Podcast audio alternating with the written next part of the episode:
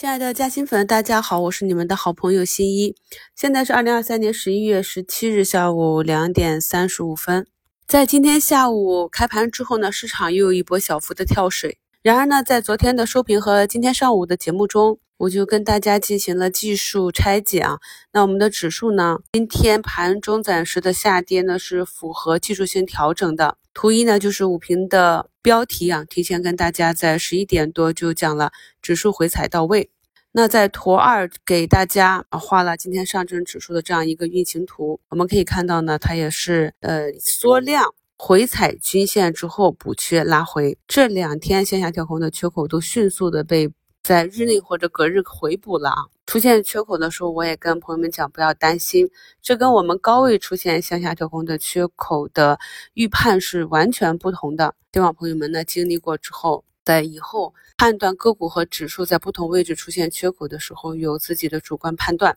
那么下午呢，整个市场的情绪是慢慢的转暖。现在呢，已经有三千五百家个股上涨，整体呢是一个普涨的行情。上午上涨的板块呢，下午持续慢慢的攀升，并没有回落。而且像很多小的医药啊，包括中药这个方向呢，下午呢也是慢慢的涨上来。汽车零部件里面，像科利尔这样已经接近前高的平台震荡整理啊，那么主力呢在下午都去拉了一个涨停。汽车零部件的中军拓普啊，那么今天呢也是有三个多点的上涨。那我上一次点评的时候，它还是在七十左右啊，那现在已经到了七十二上方了，慢慢的爬坡。科技半导体这里，下午存储芯片板块内的太极实业在小阴小阳线啊震荡之后，今天是走出了一个涨停。我们近期看到市场上很多涨停板的个股啊，都是已经阴跌调整很久的，所以这就是要求分仓埋伏，在它涨停之前，除非你在日内盯盘，不然的话你很难去抓住这样一个涨停板，因为在前面是完全没有什么迹象的。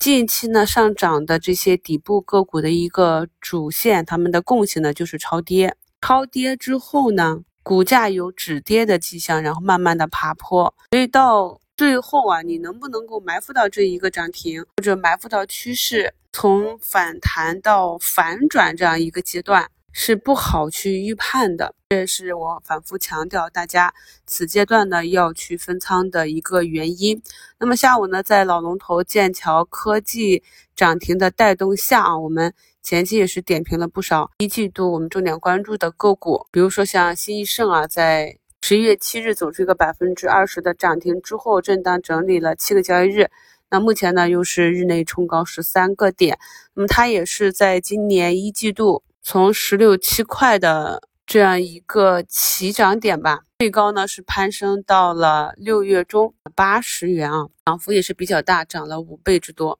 跌幅也是比较大，从八十多跌回到三十，腰斩都不止啊，所以大家呢认真的去学习这些弹性比较大、具有代表性的图形，因为呢我们市场体量很大，所以资金集中能够产生共振的力量。共同去攻击的方向和标的它并不多，所以我们平时多复盘这种具有代表性的大涨啊、大跌，同时呢又有板块概念逻辑的个股，就可以帮我们更好的培养一个图形记忆。这样呢，在个股走强或者走弱的时候，我们能够看懂资金的意图。能够理解这个时候股价是走强了还是走弱了，知道应该去回避风险还是去捕捉机会。我把这张 K 线图呢放到节目简介中的图三，那中间的辅助看图的标示呢就不给朋友们画了。在我们新的一期包括周期趋势的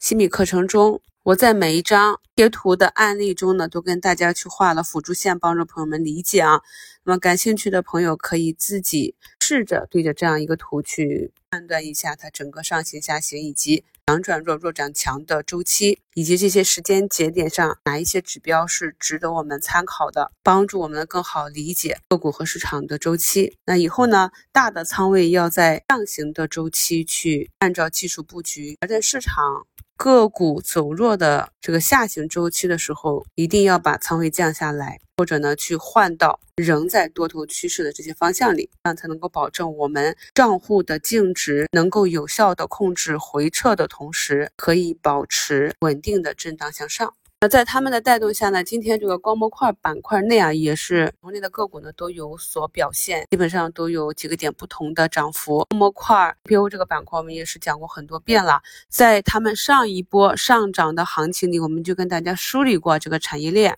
新加入新米团的朋友呢，可以去翻一下我们嘉兴圈三月二十一日的专享帖啊，是有半导体十五个分支的分类，在我们今年啊新的一期课程里的股市投资三点一复盘，专门跟大家讲了板块设置、板块颜色和个股备注。平时呢，市场上这些容易被市场资金热炒的方向，有持续性的这些产业链内的概念个股，大家一定要熟悉。记不下来呢，就用分板块的方式整理到你的看盘软件上。复盘的时候呢，没事多看一下。那么在盯盘的时候呢，哪一个板块、哪一个个股异动，我们也很容易就能够找到后排熟悉的个股，打进去仓位跟随。至少说呢，把握住板块上涨的贝塔行情，然后在这其中。资金呢喜欢哪一些个股？哪一些个股呢表现比较强？仓位跟随来获得超额收益，也就是我们讲的阿尔法收益啊。这些呢都是我们在平时听节目、看盘、学习研究的时候就要去积累，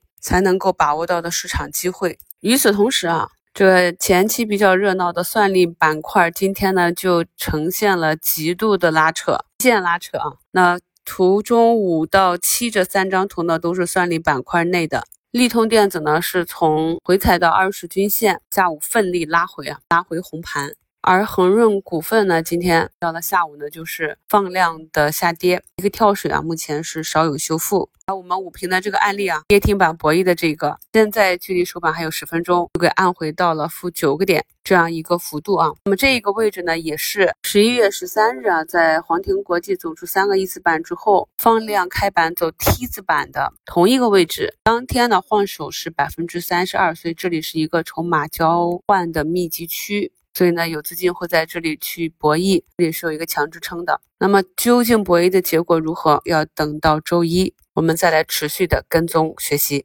近期呢，还有一个算力一体机 HBM 产业链啊。那么大家把这个关键字打到网上去呢，也应该能够找到十几二十只上市公司相关的个股啊。那么这个板块内的个股呢，今天像联瑞新材。这个是国内微微粉行业的龙头华海城科啊，这也是华为方向的先进封装的概念啊。像这种板块内有几只个股同时涨停的，我们也放到一块儿去复盘，观察一下在涨停之前那个股的图形是不是呢有出现符合我们去观察以及上车的技术形态，并不是所有的大涨、所有的涨停之前不会出现技术买点的。但是我们可以总结一些规律，你会发现原本我们看着觉得是有风险的，很想。卖出的这些图形，后期呢往往就很快呢就跟着大涨。但是很多朋友跟我反映说，近期频频被在涨停之前洗出去的原因。所谓洗盘嘛，不就是要把不坚定的筹码洗出去，然后在后期拉升的时候减少抛压嘛？所以呢，我们平时讲的盘感